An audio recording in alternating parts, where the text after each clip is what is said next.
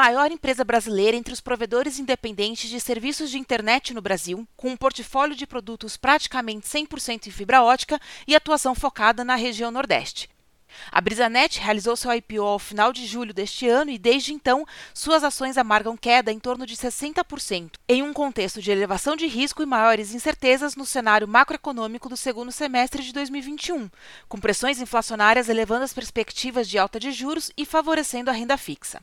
No podcast de hoje, trouxemos a Luciana Ferreira, diretora de Relações com Investidores da Brisanet, para nos ajudar a entender melhor como a companhia vem executando o plano estratégico divulgado à época do IPO. Será que mudou alguma coisa nesse novo contexto macro? Como vem se comportando a base de clientes diante das revisões baixistas de crescimento econômico? E as perspectivas de dividendos? Eu sou a Georgia Jorge, analista de renda variável do Banco do Brasil, e este é mais um Café com Bebê Investimentos.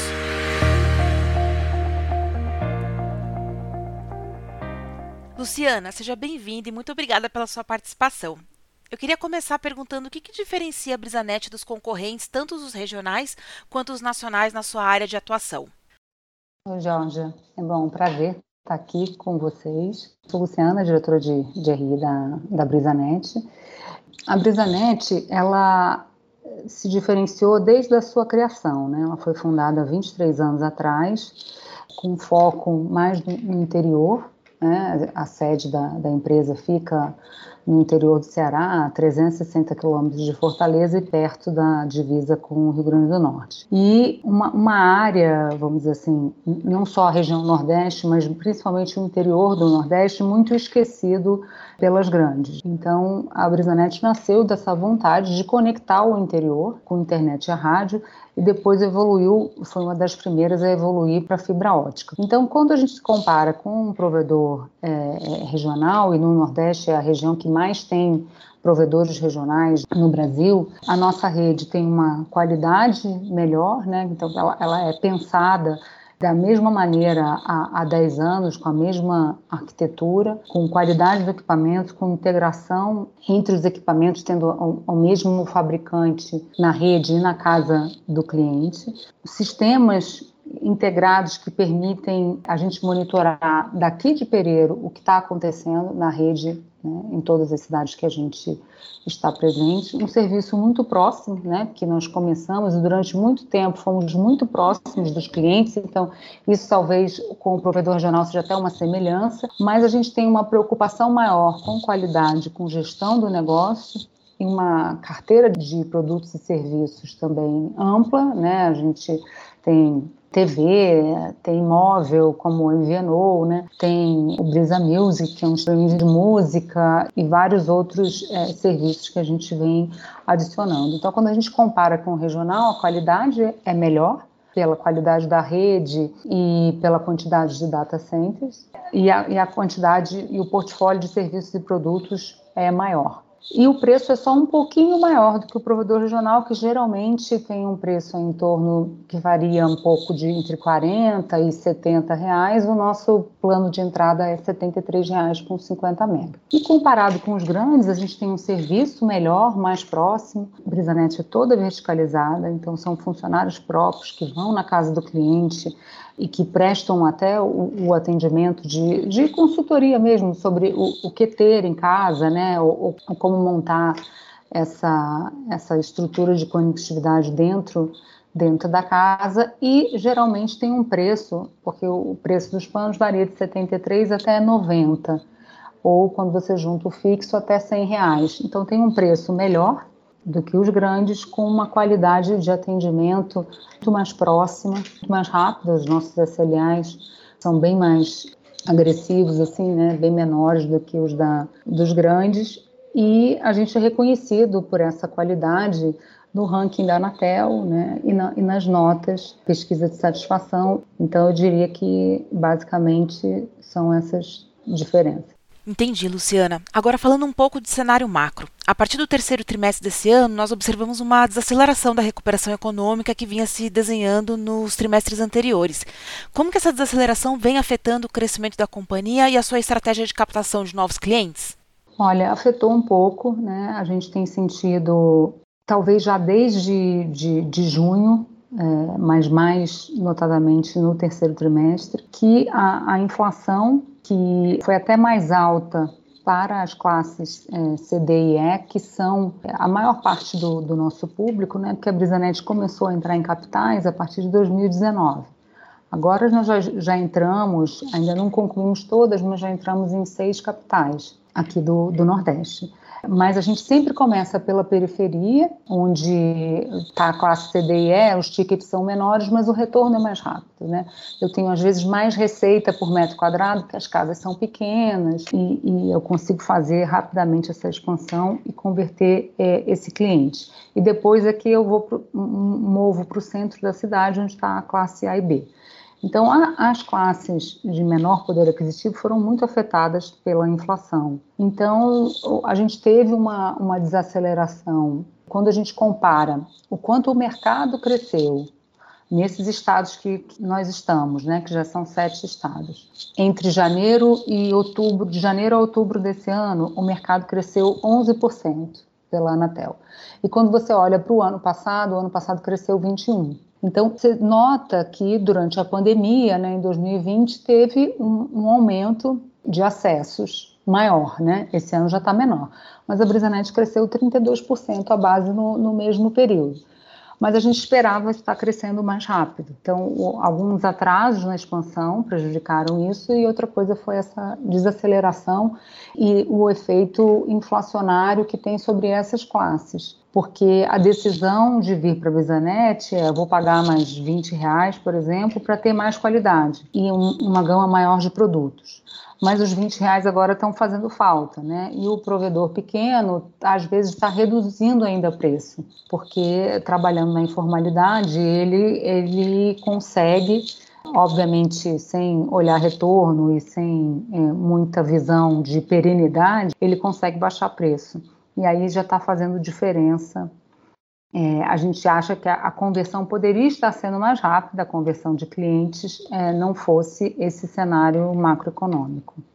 Realmente é um cenário bastante desafiador no curto prazo. Agora, falando de oportunidades de crescimento, uma das oportunidades consideradas pela companhia na época do IPO foi a participação no leilão do 5G. Você poderia comentar como ocorreu a participação da Brisanet nesse leilão e qual foi o impacto nos planos da companhia por ter saído vencedora de três lotes regionais? Foi um momento é, muito importante, né? A, a Brisanet vinha estudando 5G e, e lutando aí, ou, ou, advogando em favor dos lotes regionais junto à Anatel, né? De, há três anos já, desde 2018. A gente encara o 5G como uma das vias de crescimento. Então, uma é a fibra ótica, né? E a gente vem nessa expansão há, há, há 10 anos e, e, a ideia é cobrir todo o Nordeste até o, até o final de 22 e a outra é o 5G. Então, o, o, o 5G não é só uma aceleração de velocidade em relação ao 4G, ele tem inovações tecnológicas que permitem dar conectividade até em áreas, vamos dizer, que seriam mais é, difíceis de alcançar com a fibra, dependendo da frequência que você tem. E como o espectro na frequência entre 2 e 4 G dele é físico, se a gente não, não participasse agora, a gente ia ter que esperar um outro leilão quando alguém não quisesse renovar esse termo de autorização, que é de 20 anos, para poder. E aí, em 20 anos, a tecnologia vai, vai evoluir muito. Então, é muito importante ter o, o espectro. Né? Então, o leilão foi um sucesso. É, a gente tinha interesse na frequência de 3,5, que é a que a gente sempre dizia. Também na de 2,3, mas que a gente achava difícil, porque é, as grandes operadoras levaram a de 2,3 em todo o Brasil, nos regionais, menos no Nordeste. E, e, como foi isso? A, a durante as audiências públicas, influenciou para que o Nordeste tivesse uma, um compromisso de investimento. Esse leilão foi diferenciado, foi a primeira vez que foi feito dessa forma, né? não foi um leilão arrecadatório, tem uma parte de outorga, mas ela é pequena, e o compromisso de investimento é que é maior. Então, qual foi a, o desenho? Né? O lote nacional fica com a obrigação de cobrir cidades acima de 30 mil habitantes, os lotes regionais com com a obrigação abaixo de 30 mil habitantes. E como o Nordeste é, é uma das áreas que mais tem é, áreas municípios e localidades com menos de 30 mil habitantes não servidos por serviço móvel ou por fibra ótica notificada, né, porque os provedores regionais muitas vezes não notificam, tem uma área grande. Então, esse compromisso grande, a gente calculou que iria afastar as grandes operadoras. E como já é modelo de negócio da Brisanet, tanto investir nessa região como continuar investindo, para a gente não, não é uma obrigação pesada. Então, a gente arrematou os três lotes por 1,466 Desses 1,466 milhões de reais, só 168 milhões são desembolsáveis em 20 anos, que é o Torga, e o resto é um compromisso de prestar serviço, né? Mas não é um compromisso de investir exatamente 1 bilhão e 200 e, pouco. Ele é um, um compromisso de é, a Anatel vai medir o serviço, as obrigações são entre 26 e 2026 e 2030 e se a empresa fizer o investimento por menos, não, não há problema. A vantagem, então, a gente pegou o lote de 3,5 de 2,3 no Nordeste e o lote de 3,5 no Centro-Oeste. A vantagem do lote de 2,3 é que quanto menor a frequência, maior o alcance. Então, você pode fazer menos ERBs, né, que são as estações de rádio base, é, que são as antenas, pode fazer uma menor densidade aonde você tivesse a frequência de 2.3. E a frequência de 2.3 ela já está liberada. A de 3,5 ela tem um cronograma de liberação que depende da desocupação da faixa ocupada pelas parabólicas. Então, vai começar pelos capitais, depois as cidades acima de 500 mil habitantes e aí sucessivamente. Então, a gente tem a intenção de oferecer o serviço no Nordeste todo, né? A primeira a capital, que vai ser provavelmente um piloto, a gente já vem testando, mas aqui no interior, né? Em, no segundo semestre de 2022. No início, o serviço vai estar mais é, concentrado nas classes A e B por causa do custo do celular, mas os fornecedores, a gente vem conversando com vários fornecedores já há algum tempo, eles já dizem que a partir de 2023 a gente já vai ter celulares mais baratos, mais baratos que eu digo é abaixo de dois mil reais, com a tecnologia 5G na frequência 3,5, porque hoje não não tem nenhuma frequência de 3,5, lá fora o pessoal usa na de 2,6. Então, um, foi muito relevante e muito comemorado aqui. E a gente, na região centro-oeste, a ideia é fazer parcerias, né? E já era uma região que a gente iria com a fibra, que a gente iria, não, que a gente vai a partir de 2023 e a, agora a gente está vendo como acelerar isso com, com parcerias é, locais, mas já tem bastante, é, já estamos conversando aí com bastante gente para trazer esse, esse futuro do 5G aqui para o Nordeste. Pelo visto, tem bastante coisa para acontecer no ambiente do 5G. Outra oportunidade de crescimento da Bizanet nos próximos anos é a sua expansão pelo modelo de franquias através da controlada Agility Telecom que a companhia tem feito para expandir esse modelo e quais os resultados que podemos esperar da Agility no curto e no médio prazo? A Agility foi uma, uma alternativa que a gente viu né, para atender as pequenas cidades com a mesma é, qualidade que a gente vai atender as grandes. Então, separou, os franqueados ficam com as cidades até 50 mil habitantes e a Brisanet fica com as outras. Né?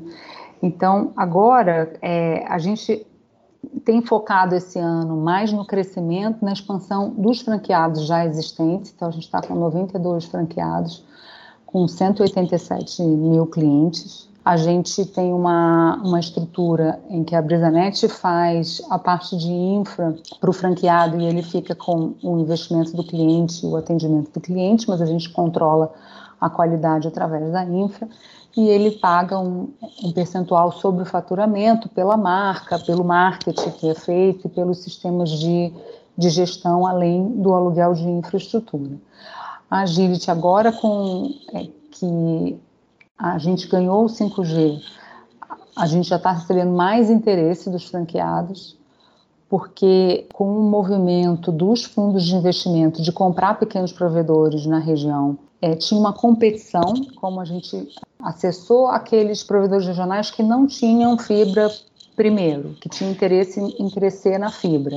E a gente está fazendo esses investimentos. Mas tem muita gente com fibra e que a gente poderia aproveitar pelo menos o backhaul e trocar, enfim, os eletrônicos, né, dessa rede. E esses estavam com essa expectativa de grandes é, números. Né? Aí agora com 5G a gente espera voltar a, a crescer a base de franqueados, não deixamos de crescer os clientes, mas a ideia é hoje a gente está em umas 200 cidades pequenas, é chegar às 1.500 cidades, né? Então tem muito muito trabalho aí, aí pela frente e a Agility deve chegar, deve dobrar de tamanho aí no, no ano que vem, né? E depois, como a possibilidade de oferecer o 5G ou o 4G na frequência de 2.3 com uma quantidade de espectro grande, que nas frequências de 2.3 tem 50 MHz de espectro, hoje quem tem a 2.3 tem só 20, 10 mais 10. Então a gente tem 50 e o lote de 40 não foi leiloado, então ainda tem a possibilidade de usar mais 40 como uso secundário. Isso possibilita eu oferecer uma conectividade nesse 4G com muito espectro que se assemelha à, à do 5G e para as áreas rurais e pequenas localidades pode até substituir a fibra dependendo de como a gente faça. Então, isso também deve acelerar a agility e até diminuir alguma coisa de investimento em fibra, sem é, diminuir a percepção é, do cliente, né, da, da qualidade da, da, conectividade e da quantidade de banda que ele consegue. É, enfim, então abre muitas portas. É, a gente aproveitou esse ano para ajustar a agility, veio uma pessoa de fora para ser diretor lá e para fazer a gestão, e, e, ela deve acelerar, sem dúvida, agora a partir de, de 22. Tá ótimo, Luciana. Para finalizar a nossa entrevista, você poderia comentar sobre as perspectivas de distribuição de dividendos, considerando os investimentos que serão realizados ao longo dos próximos anos? Olha, a, empresa nessa fase de crescimento, ela deve distribuir realmente só o, o dividendo mínimo, né? Esse ano provavelmente não vai ser uma, um, um valor significativo, né? A gente sofreu um pouquinho com a variação cambial, mas a partir do ano que vem, como a gente está com uma base maior, e, e, pelos próximos dois, três anos, ela deve ficar realmente nesse mínimo de, de 25%, mas o, o poder multiplicador desse resultado depois que as receitas do 5G acelerarem, depois todas as cidades que a gente está colocando em fibra também tiverem mais maduras, que isso vai acontecer entre o, o final desse ano, do, desse ano que vem, e, e, o de 23, né, que demora em torno de 18 a 24 meses para uma cidade ficar com uma ocupação, vamos dizer, que a gente chama de madura, né? Então, o poder multiplicador dessa, desse resultado é, é, é muito grande. Então, vai, vai, valer a pena esperar aí por esse, nessa fase de, de crescimento. Tá ótimo. Obrigada pela participação, Luciana, e por separar um tempinho para nos explicar um pouco mais sobre o momento que a Brisanet está vivendo. Nós vamos ficando por aqui, lembrando que este e outros podcasts gravados pela nossa equipe estão disponíveis na playlist BB Economia e Mercado pelo YouTube e na playlist BB Empreendedorismo e Negócios pelo Spotify. Um abraço, pessoal, e até a próxima!